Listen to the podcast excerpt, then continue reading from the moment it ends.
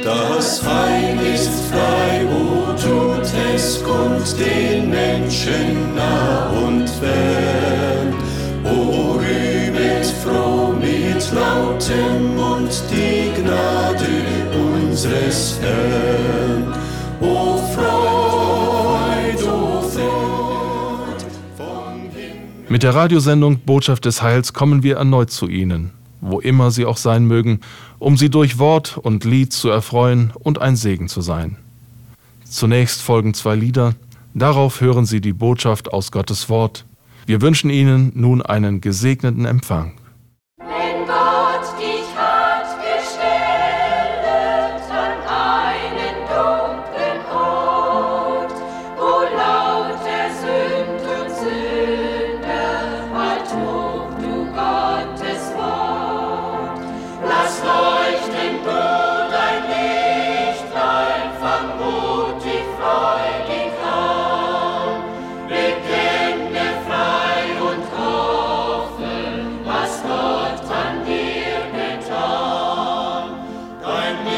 light.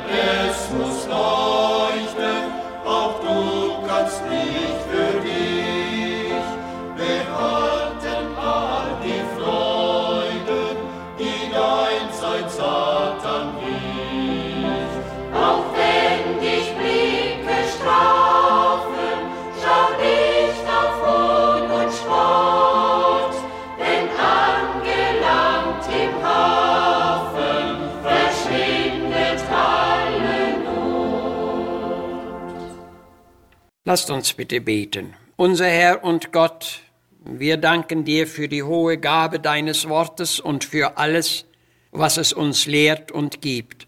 Es gibt uns Belehrung, es gibt uns Trost und Wegweisung, wofür wir dir dankbar sind. Es lehrt uns auch die Furcht des Herrn und den Gehorsam des Glaubens, daran du wohlgefallen hast. Nur was du in unser Leben hineinlegst, das kann aus unserem Leben heraus leuchten und zu anderen reden. Darum gib uns bitte ein Herz nach deinem Willen und einen Willen nach deinem Herzen. Amen.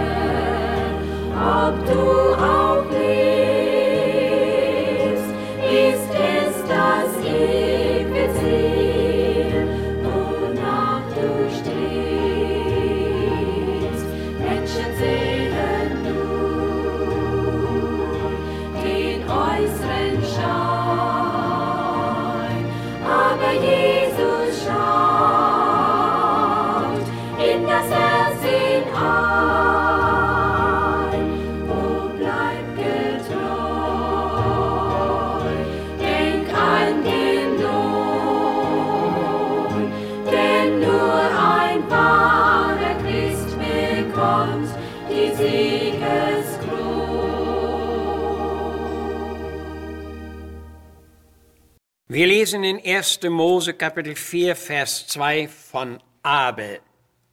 Abel ward ein Schäfer, Kain war ein Ackermann. Und Abel brachte auch von den Erstlingen seiner Herde und von ihrem Fett ein Opfer. Und der Herr sah gnädig an Abel und sein Opfer. Und viele, viele Jahre später wird uns noch einmal nach Hebräer 11 von Abel gesagt, durch den Glauben hat Abel Gott ein größeres Opfer getan denn Kain, durch welchen er Zeugnis überkam, dass er gerecht sei, da Gott zeugte von seiner Gabe. Und durch denselben redet er noch, wiewohl er gestorben ist. Wir fragen uns heute, was spricht aus unserem Leben? Unser Leben kann einfach nur von dem sprechen, was wir besitzen und was in uns liegt. Rein natürlich gesehen spricht zum Beispiel unser Wesen unser Charakter, unser Verhalten, unsere Gesinnung, unsere Taten, unsere ganze Persönlichkeit und unsere Lebensweise. So gesehen sagt eigentlich jeder von uns weit mehr als das, was unser Mund spricht. Von Abel sagt unser Bibelwort, er redet noch, wiewohl er gestorben ist. Das ist wahrlich in vielen Fällen so. Nicht jeder ist so bald nach seinem Leben vergessen. Aber Abel ist offenbar ein Sonderfall. Seit der Zeit seines Lebens bis hin zu der Zeit, aus der unser Text kommt, waren Jahrhunderte vergangen. Aber Abel redete noch. Abel war der zweite Sohn des ersten Elternpaares, aber er war der erste, der nach dem Sündenfall in der frommen Linie stand. Er war ein schlichter, aber gottesfürchtiger Mensch. Er war ein junger Schäfer, aber er lebte ein gottgefälliges Leben. Er stand in keinen hohen Positionen, aber er hatte ein reines Herz. Seine Eltern waren in Sünde gefallen, was ihn im Rückblick darauf sehr geschmerzt haben wird. Aber er war entschlossen, gerecht und schuldlos vor Gott zu leben. Er folgte einer inneren Eingabe von den Erstlingen seiner Herde, dem Herrn ein Opfer zu bringen. Dieses Opfer sah der Herr gnädig an, so lesen wir. Das wird Abel deutlich empfunden haben, und er spürte, dass er unter dem Segen Gottes stand. Und nun greift der Schreiber des Hebräerbriefes auf das Leben dieses jungen Schäfers zurück. Er stellt uns eine Reihe der Glaubenshelden aus alttestamentlicher Zeit vor und setzt jenen Abel als den ersten ein. Durch den Glauben hat Abel Gott ein größeres, also ein wertvolleres Opfer dargebracht als sein Bruder Kain. Durch den Glauben hatte er das Zeugnis von Gott empfangen, dass er gerecht sei und durch seinen Glauben redete er noch, wiewohl er gestorben ist. Und ebenso redeten auch die Glaubensdaten der anderen Glaubenszeugen. Und hierzu erklärt Bruns, Glauben heißt, wie Abel Gott die Treue halten, wenn's sein muss, bis in den Tod. Denn Abel war der erste Märtyrer des Glaubens. Zusammenfassend können wir sagen, Abels Leben redete von Gottesfurcht, von Glauben und Gerechtigkeit, von Treue zu Gott, von Danksagung und Gottgefälligkeit und so weiter. Welch eine schöne, edle Rede. Welch einen Segen hatte Gott in dieses Leben hineinlegen können. Und dieser Segen redete. Für seinen Bruder Kain war diese Rede ein Gericht. Und was mögen seine Eltern von dem merkwürdigen Leben Abels gedacht haben? Wurden sie nicht eventuell auch wieder an ihr Verschulden erinnert? Ja, unser Leben spricht eine offene Sprache.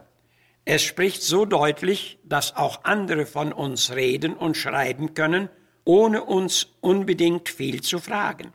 Da denke ich zum Beispiel an ein Buch, das von den zwölf Aposteln handelt. Der Verfasser beachtet zwar die einzelnen zerstreuten Anmerkungen aus den Evangelien, aber er charakterisiert sie vornehmlich nach ihrem Verhalten, nach ihrer Stellung zu Christus, nach ihrem Einsatz und Dienst und nach ihren Worten und Werken und mit Ausnahme von Judas, dem Verräter, auch nach ihrer Treue und Brauchbarkeit.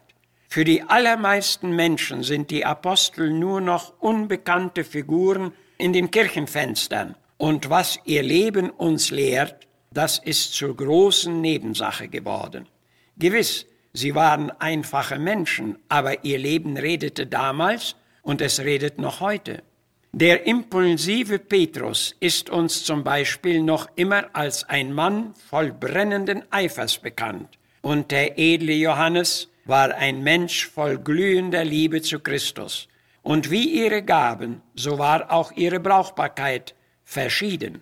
Und was sie wirklich waren, das waren sie nicht aus sich selbst geworden, denn Paulus bezeugte, von Gottes Gnade bin ich, was ich bin.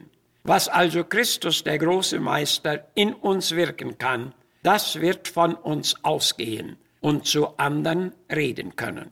Ich trage Menschen in Erinnerung, die mich sehr beeindruckten und von denen großer Segen ausgegangen war. Sie reden noch, wiewohl sie längst gestorben sind. Sie reden durch ihre unermüdliche Arbeit, durch ihre Demut, durch ihr weises Verhalten, durch ihr beständiges Wohltun, durch ihre Selbstlosigkeit und durch ihr nahes Leben mit Gott. Wie hatte doch der Herr ihr Leben bereichert und wie gesegnet konnten ihre Dienste an andere sein. Wie gern war man in ihrer Nähe und wie wohltuend ging das, was sie ausstrahlten, auf mein Leben ein. Haben wir das nicht auch schon so erfahren? Jemand schreibt, es war auf einer Glaubenskonferenz, an der ich teilnahm, und lauter unbekannte Menschen, und unter diesen lauter unbekannten Menschen fiel mir ein kleiner Mensch auf, der Glück und Frieden ausstrahlte. Bei den Unterhaltungen hielt er sich zu den Geringeren, und sonst hielt er keine Rede, aber wenn er betete, dann war es, als ob sich der Himmel auftat. Was kann doch unser Herr aus Menschen machen, deren Herz und Leben in seine Hand gelegt ist? Was spricht aus unserem Leben? Wir wissen, von vielen Menschen geht Missfallen, Unzufriedenheit, Verdrießlichkeit, Ärger, Bitterkeit und Spott aus. Das sind Anzeichen von innerer Verarmung. Aber warum so arm bleiben, wenn man doch reich in Gott werden kann? Ein Sänger bezeugt, du hast mein Leben so reich gemacht, dem heißen Sehnen Erfüllung gebracht. Soll edle Rede und Segen aus unserem Leben kommen, so sollten wir mit dem Dichter beten, Nimm du mich ganz hin, o Gottes Sohn, du bist der Töpfer, ich bin der Ton, mach aus mir etwas nach deinem Sinn, während ich harre, nimm mich ganz hin. Auf dieses Ansuchen wartet unser Herr. Amen. Du hast mein Leben so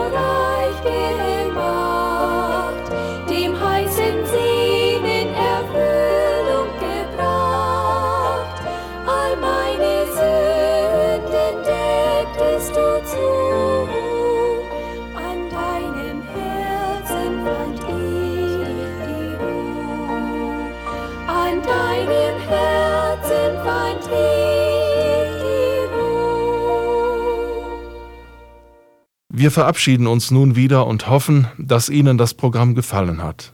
Schalten Sie doch bitte nächste Woche um die gleiche Zeit wieder ein. Möchten Sie inzwischen einen Brief an uns richten, schreiben Sie uns an Missionswerk der Gemeinde Gottes e.V., Zimmerstraße 3, 32051 Herford.